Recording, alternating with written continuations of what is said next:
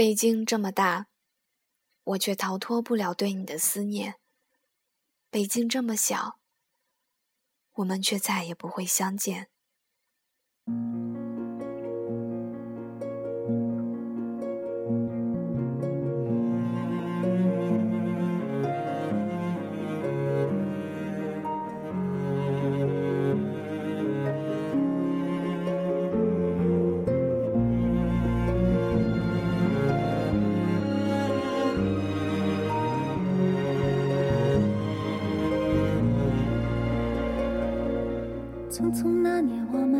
们究竟说了几遍再见之后再拖延？可惜谁有没有爱过，不是一张激情上面的雄辩。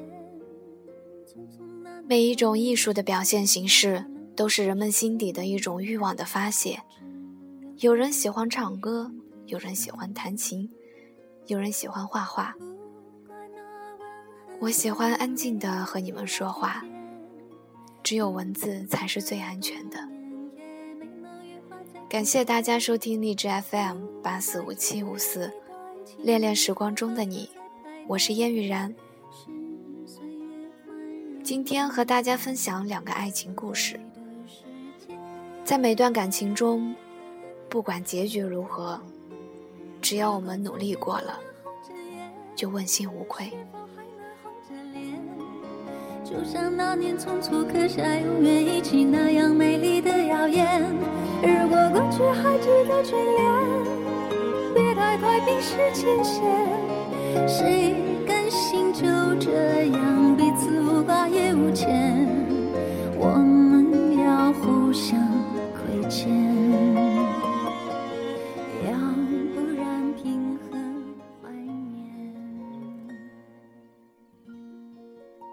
最后，他们输给了现实。朋友聚会，关系很铁的一个男生喝醉了，他跟我说起他的初恋。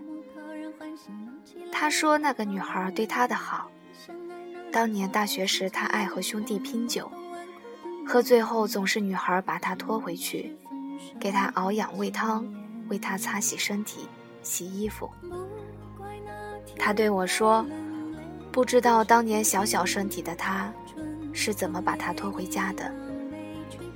不知道每次喝醉时，他是怎样默默一个人收拾一地狼藉？不知道他是怎样在一边心疼地看着喝醉酒的他。后来，他们还是分手了，因为女孩家庭条件不好，毕业后没有正式工作。男生家里一直反对，他的母亲甚至说要赶他出门。他们坚持了好几年，还是输给了现实。他说：“我现在很少喝醉酒了。”我问：“是因为年纪大了，要注意身体了吗？”他说：“不是，是因为有天我喝醉了，发现自己在车上睡了一夜。”没有人找我，也没有人管我冷不冷，安全不安全。我说：“你老婆呢？”他说：“他跟我说了，我不管你喝酒，但你喝醉了，也别麻烦我。”他现在的妻子是后来相亲认识的，一年内结婚生孩子，说不上特别爱，彼此相敬如宾。他妻子几乎不跟他和兄弟出来玩，他有自己的世界和朋友。对他说不上很上心，该做的都做了，却也不会过分的纵容他，不会管他和兄弟出去喝得很醉，但也不会在他醉了之后为他收拾一地狼藉，为他擦洗身体，为他熬一碗热热的养胃茶。但她是父母觉得不错的女孩，家世不错，有稳定的工作，性格不错。她和他是世俗大众喜欢看到的般配。他的女儿叫思琪，是他坚定要取的名字。曾经在他喝醉后背他回家，默默陪伴他、照顾他、爱他很多年的那个女孩，乳名叫琪琪。他们还很相爱的时候，他开玩笑说：“如果有一天你离开了我，我就给自己的孩子取名叫思琪。我要一辈子想念着你。”到最后，他们输给了现实。他真的只能在一个名字里思念他。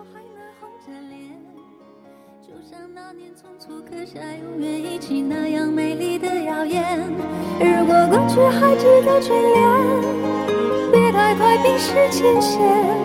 谁甘心就这样彼此无挂也无牵？我们要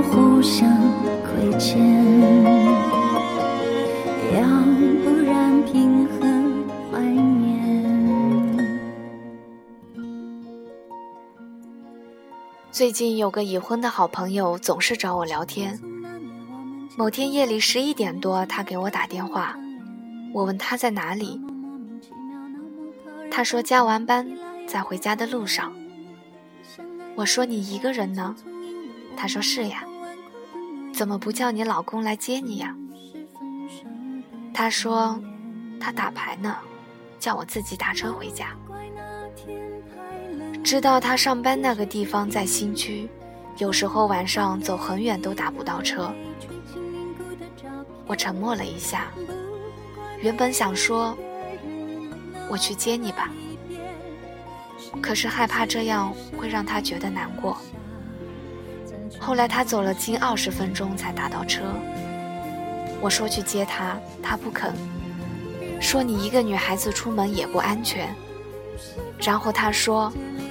我自己老公都不担心我没来接我，你担心什么？听出了他话里的失望。他跟我说起大大学时候的恋人，那时候他连让我一个人下楼买点零食都不放心，要陪我一起。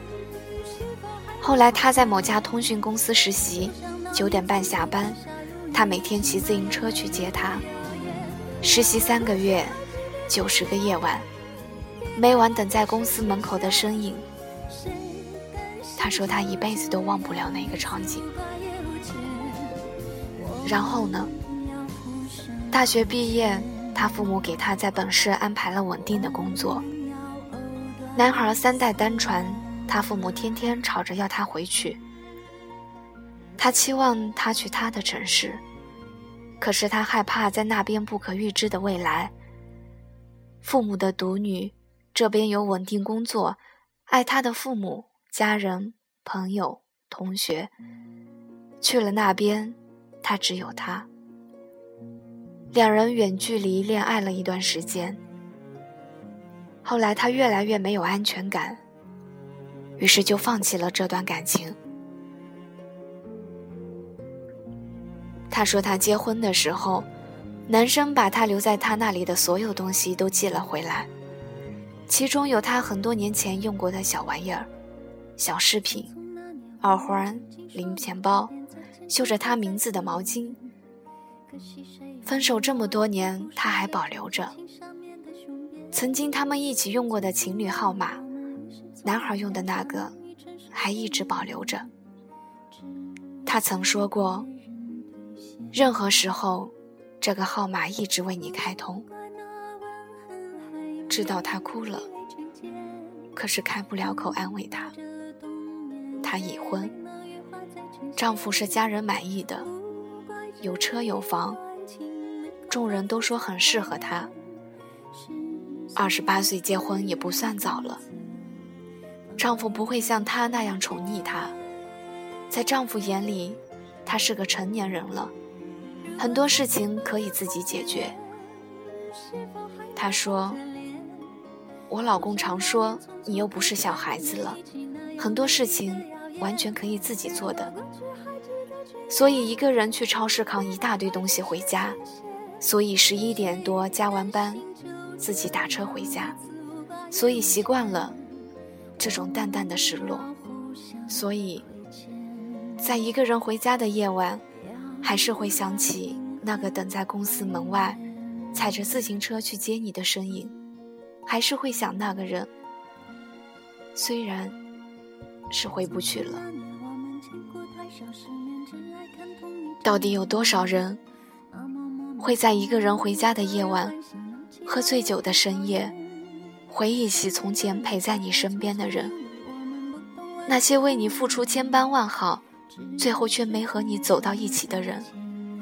又还有多少人会在很多年后，还肯这样掏心掏肺的对一个人好？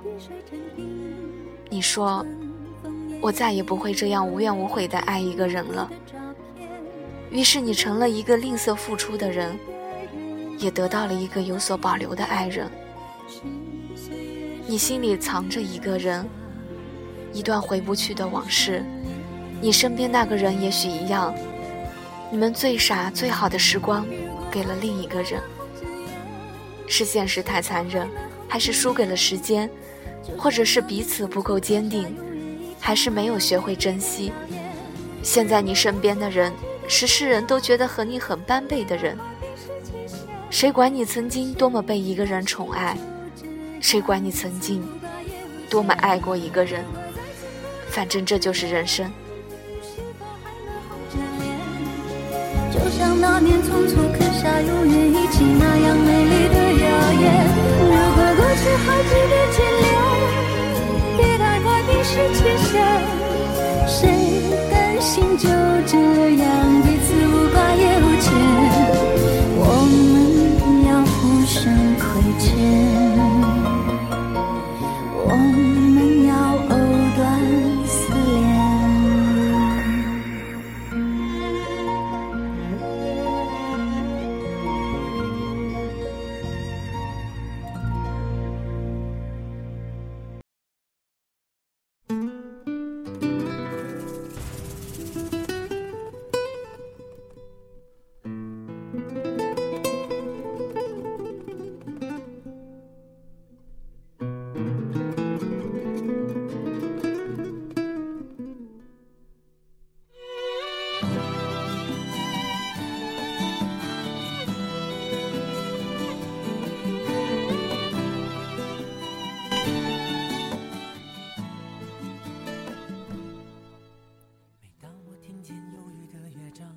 和大家分享的第二个故事，如果你太难受，就吻我吧。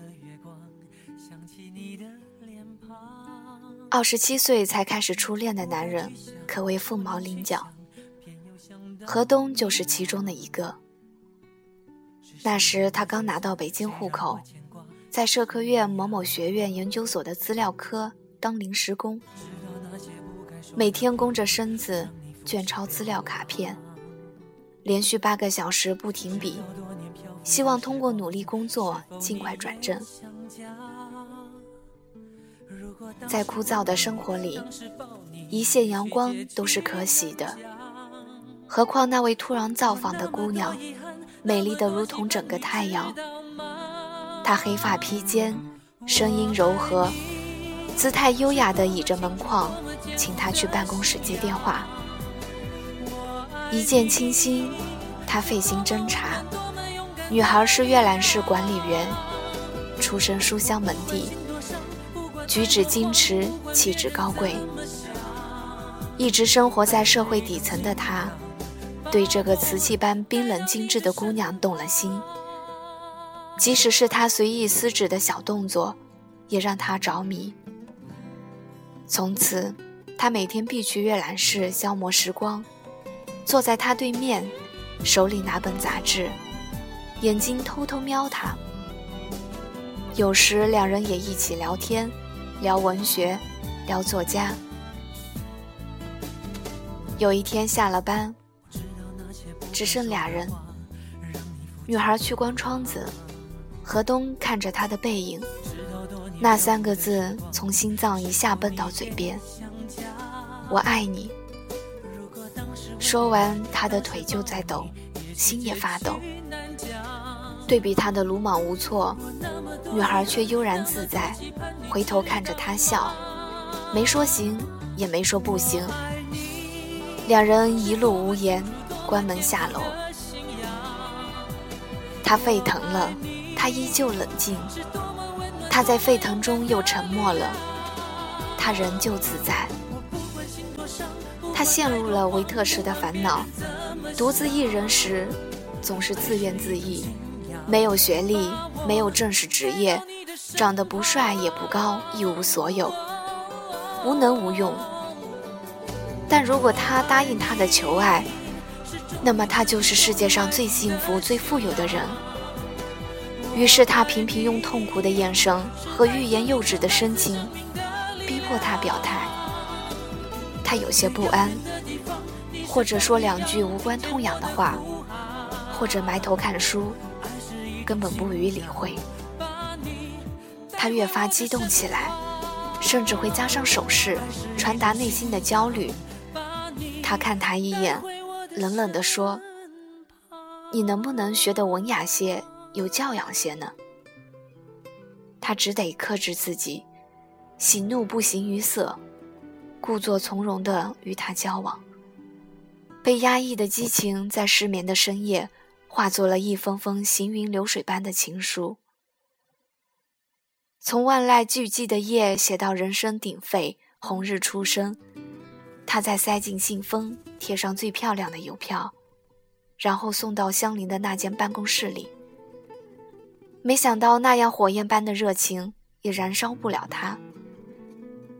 一天下班后，在他的苦苦哀求之下，他从办公室出来。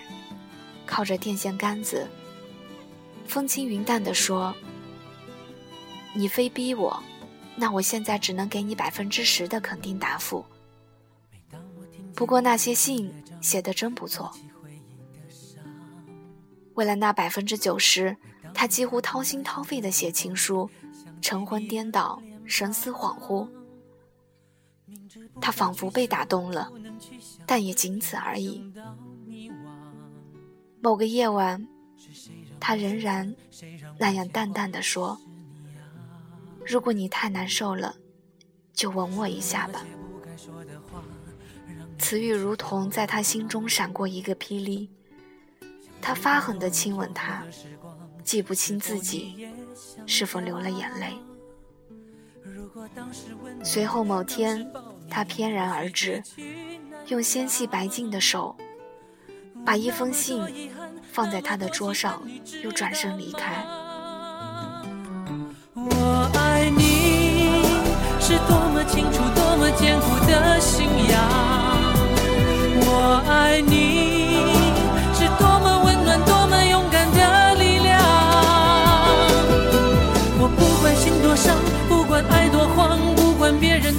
么想，爱是一种信仰。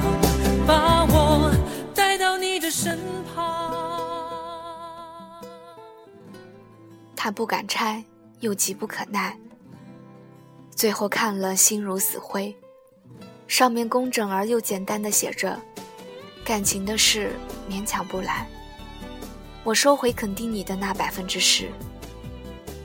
心中的那个月亮碎了。他几乎发狂，潦草的写了一封遗书去威胁他。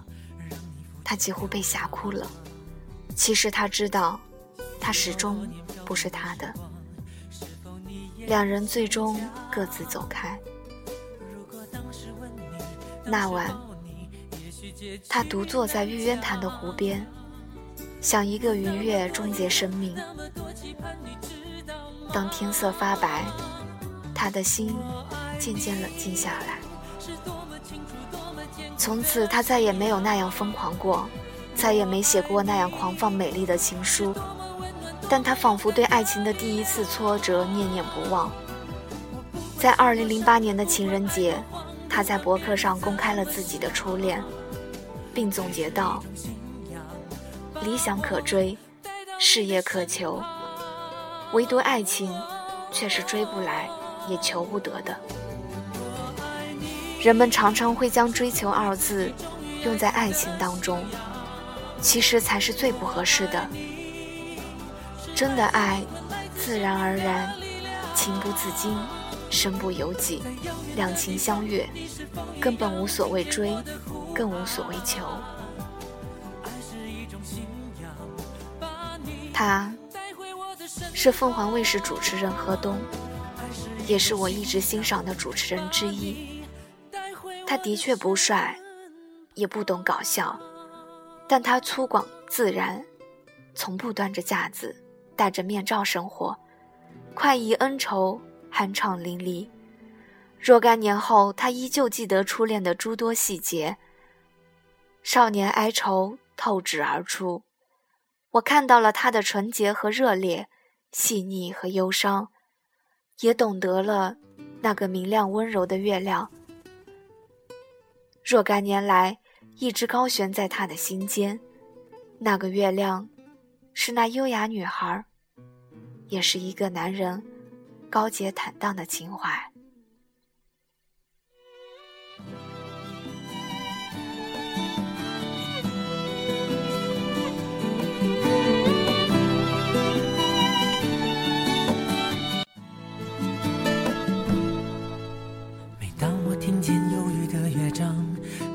回忆的伤。每当我看见白色的月光，想起你的脸庞。明知不该去想，不能去想，偏又想到迷惘。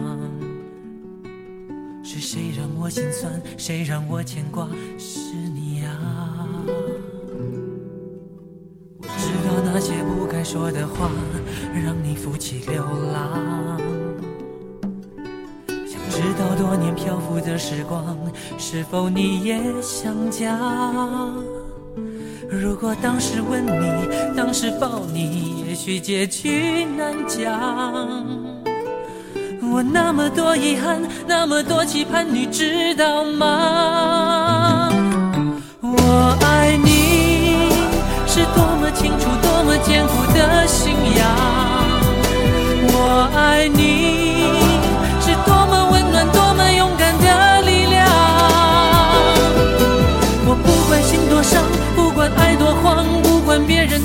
的想